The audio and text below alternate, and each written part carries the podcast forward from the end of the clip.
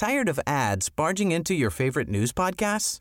Good news. Ad-free listening is available on Amazon Music for all the music plus top podcasts included with your Prime membership. Stay up to date on everything newsworthy by downloading the Amazon Music app for free or go to amazon.com slash news ad free. That's amazon.com slash news ad free to catch up on the latest episodes without the ads. Dixo presenta Factor Kaiser con Max Kaiser. Dixo is back. Información trascendente con Max Kaiser. Factor de cambio. Factor Kaiser. Tema número uno. Al carajo con los niños y sus vacunas, dice el obradorato. Tema número dos. Este es el mejor sexenio para el crimen organizado, dice The Wall Street Journal. Tema número tres.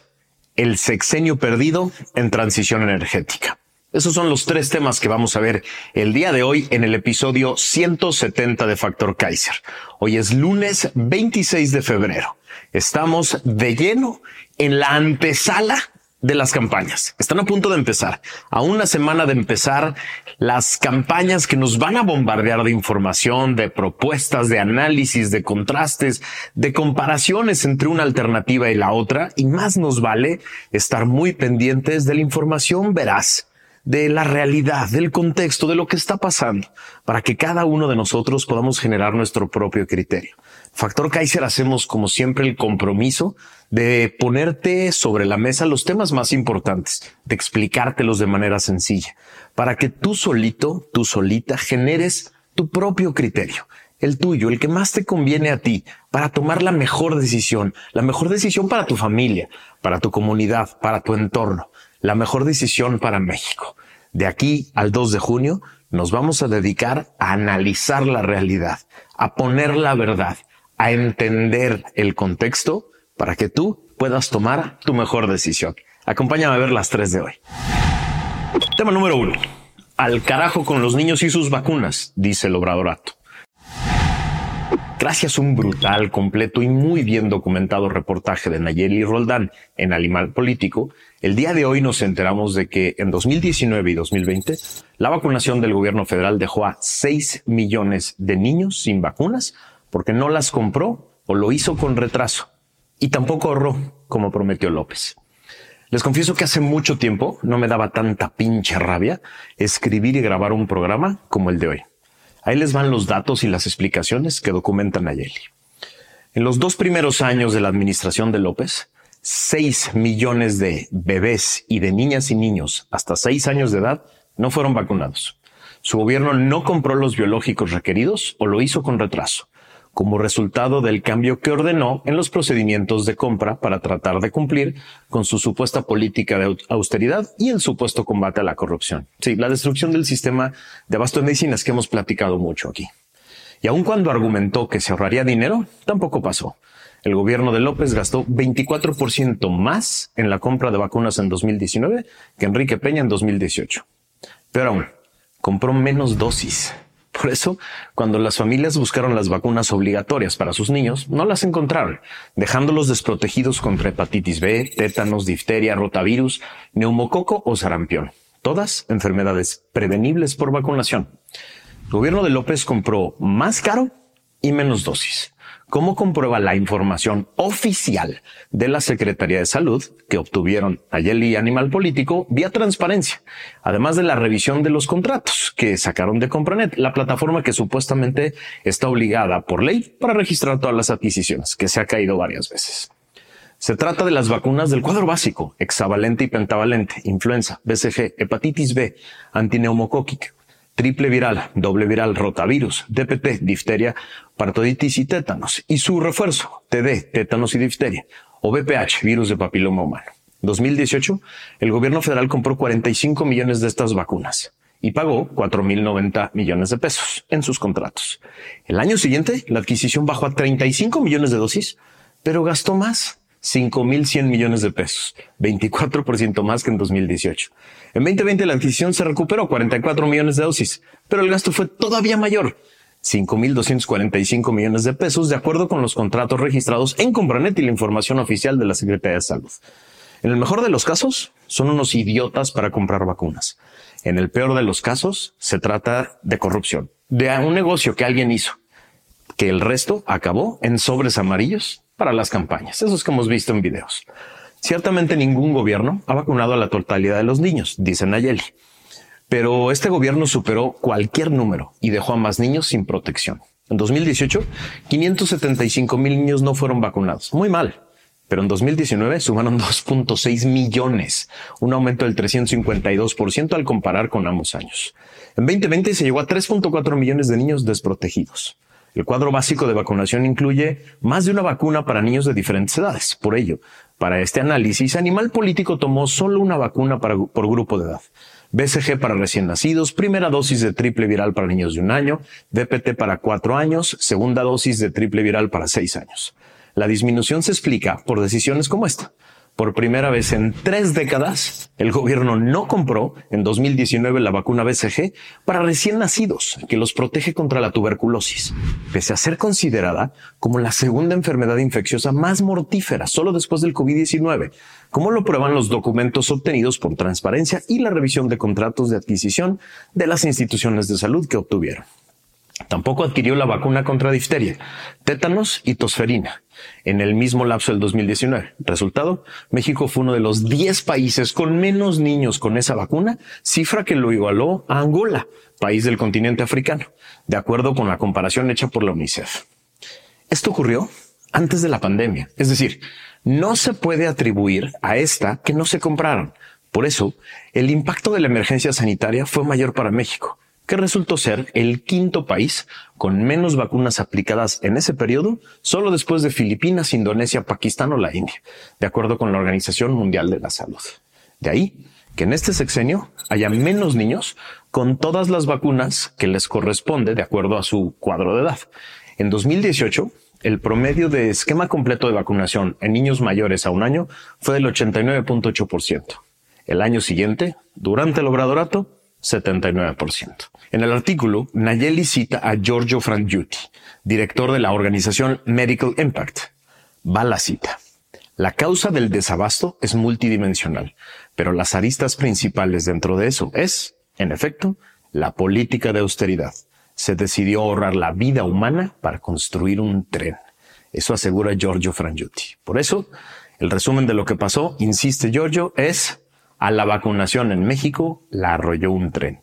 Eso dijo en referencia al tren Maya, la obra prioritaria de López. Así de claro. Para vacunar el ego frágil del señor del palacio con su capricho del tren militar, se dejó sin vacunas a 6 millones de mexicanos. No hay nada más que decir. Tema número dos. Este es el mejor sexenio, pero para el crimen organizado, dice The Wall Street Journal gracias a una nota del periódico Reforma de hoy, que replica una nota de Juan Montes, reportero del Wall Street Journal, nos enteramos de que bajo la política de abrazos y no balazos del presidente López, los grupos criminales han crecido y controlan más territorio en México que antes, donde ya no solo manejan el narcotráfico y recrudecen la violencia, sino que se han expandido a la extorsión y hasta los contratos públicos. Eso advirtió ayer The Wall Street Journal. El diario neoyorquino publicó un reportaje en el que destaca que los criminales, detrás de la epidemia de fentanilo y metanfetaminas en Estados Unidos, tienen plena libertad para asesinar a sus rivales, neutralizar a la policía, confiscar propiedades y obligar a los municipios a otorgarles puestos en las tesorerías. Así. Cito los grupos delictivos afiliados a los dos cárteles más grandes de México, Sinaloa y Jalisco, han aumentado su influencia desde que López Obrador asumió el cargo. Eso señaló The Wall Street Journal. Los arrestos por parte de la Guardia Nacional de México, creado durante el gobierno de López, para reemplazar a la Policía Federal, cayeron de 21.700 en 2018 a 2.800 en 2022, de acuerdo con la Agencia Nacional de Estadísticas. Este relajamiento abrió la puerta a una expansión de las operaciones de los cárteles, cuyo negocio más lucrativo sigue siendo la producción y el transporte de fentanilo y metanfetaminas a Estados Unidos. La caída de los precios de la cocaína y la marihuana ha reducido las ganancias, lo que ha llevado a los cárteles a ampliar sus redes de extorsión e ir en busca de nuevos esquemas para hacer dinero. Bajo la amenaza de fuerza, algunos alcaldes están nombrando a miembros de grupos de la delincuencia a puestos en tesorerías locales, revelaron dos exalcaldes de Guerrero. Esos empleos efectivamente dan a los cárteles control sobre contratos y la construcción municipal, adquisiciones y otros servicios públicos. Los asesinatos de funcionarios gubernamentales, candidatos y miembros de partidos políticos aumentaron en 94 en 2018 a 355 el año pasado, indicó Sandra Ley, experta en seguridad del Centro de Investigación México Evalúa. La expansión del control de los cárteles y las tácticas cada vez más violentas han llevado a familias mexicanas a Estados Unidos en cantidad récord. Alrededor de 87 mil mexicanos que viajaban con niños fueron detenidos en la frontera suroeste de Estados Unidos en el año fiscal que concluyó el 30 de septiembre casi cuatro veces más que el año anterior, reporta la patrulla fronteriza. El delito de extorsión ha aumentado desde el 2018, señalan datos del INEGI. Productores de aguacate y limón de Michoacán, un centro de exportación para los mercados estadounidenses, han bloqueado carreteras en los últimos meses para manifestarse contra la extorsión y el robo de sus productos por parte de los delincuentes, que se ha triplicado en el último año. Triplicado. Muchos funcionarios locales de Morena, el partido de López, que gobierna 23 de los 32 estados de México, interpretaron esto de la política de abrazos y no balazos como un permiso para dar cabida a los grupos delictivos como una forma de sofocar los delitos violentos y reducir las amenazas de muerte, dijo Samuel Logan, jefe de Southern Pulse, una consultora de seguridad en Estados Unidos. Así la imagen de México en el mundo. Algunos cárteles ahora financian las campañas electorales de sus aliados, además de eliminar a los funcionarios que se oponen a ellos. Normatilia Hernández, la alcaldesa de Chilpancingo Guerrero y militante morenista, fue videograbada en un restaurante con el presunto líder de un grupo local del narco. La alcaldesa dijo no saber que se estaba reuniendo con un presunto criminal, según explicó un asistente. Meses después, delincuentes asesinaron al fiscal superior de Guerrero y al jefe de seguridad federal del estado. Esto dijeron las autoridades. Así, este sexenio ha sido el mejor de la historia para el crimen organizado. Con razón, se quieren tanto. Esta nota tiene todo que ver con las otras tres que hemos platicado aquí del narcofinanciamiento. Sí, es muy sencillo de explicar. Si el narcofinanciamiento fuera una explicación que se contrasta con una lucha brutal y frontal contra el crimen organizado, a lo mejor haría un poco sentido. Pero el narcofinanciamiento y la expansión del crimen organizado, gracias a la política, abrazos y no balazos, hacen mucho sentido. Tema número 3. El sexenio perdido en transición energética. Gracias a la columna de Pablo Zarat, experto en energía, que se publica hoy en el periódico El Economista, nos enteramos de que el nivel de incumplimiento que el gobierno actual enfrenta a su cierre en materia de participación de energías limpias en la generación de electricidad no tiene precedentes. 23.1% de generación limpia en 2023 no es un avance marginal, sino un retroceso brutal, dice Pablo. El esfuerzo requerido para la transición debería de ser incremental. Para 2024, la exigencia de la ley de transición energética era del 35%. Esto implica que el déficit original de la administración pasada en generación hoy se ha triplicado. Convertido a capacidad instalada, esta administración va a terminar debiéndole a la ley de transición energética 17 mil megawatts, casi el cuádruple que la, el sexenio pasado.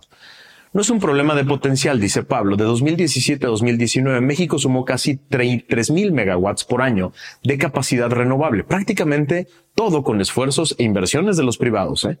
Con la pura inercia, al cierre de este sexenio, hubiera agregado 15 mil megawatts más pero la retórica estatista, las reformas anticompetitivas y la discriminación sistémica de las plantas privadas terminaron por limitar el crecimiento de capacidad de los siguientes años a menos de la mitad, 1.300 megawatts por año. Entre 2018 y 2024 se habrán sumado un poco más de 9.300 megawatts privados y poco menos de 200 de la CFE. Este desbalance de 46 a 1 en adiciones de capacidad limpia se pone peor desde la perspectiva de generación. Mientras los privados le apostaban al desarrollo de nueva capacidad eólica y fotovoltaica, la CFE apostó al cumplimiento climático mexicano a simplemente poner a turbinar, así dice Pablo, al máximo a sus hidroeléctricas existentes. Las muy presumidas modernizaciones no han agregado nueva capacidad. La ocurrencia le había salido sorprendentemente bien por unos años. Apenas en 2022, la CFE presumía que se había consolidado como el principal aportador de energía limpia a la red con 35% del total de su energía generada, principalmente por un aumento en la generación hidroeléctrica, que pasó de 34.2 terawatts en el 2021 a 35.1 terawatts en 2022 el mejor de los últimos años. De todos modos, era insuficiente, dice Pablo. El rezago en generación limpia nacional era tangible, pero no tan terrible como es ahora. Como si Pablo lo hubiera mandado a confirmar su columna, el dinosaurio de apellido Bartlett salió hoy a balbucear casi de manera inentendible en la mañanera que quieren quitarle eso de empresa productiva del Estado y eso de mejores prácticas a la CFE, porque eso es muy neoliberal. Es decir, el obradorato básicamente dice, la CFE debe ser cara, corrupta, ineficiente, improductiva y sucia para que se sienta como de casa, como algo de lo que ellos pueden sentirse muy orgullosos. Sí, están destruyendo la transición energética por intereses privados. No solo es una tara ideológica, no solo es esta tara ideológica de, de estatización de los setentas. No, detrás hay intereses muy oscuros. Detrás hay mucho dinero. Detrás hay muchas cosas que un día vamos a tener que explicar, vamos a tener que investigar, porque detrás de Bartlett siempre, siempre hay corrupción. Dixo is back. Tired of ads barging into your favorite news podcasts? Good news. Ad-free listening is available on Amazon Music for all the music plus top podcasts included with your Prime membership. Stay up to date on everything newsworthy by downloading the Amazon Music app for free or go to amazon.com slash news ad free. That's amazon.com slash news ad free to catch up on the latest episodes without the ads.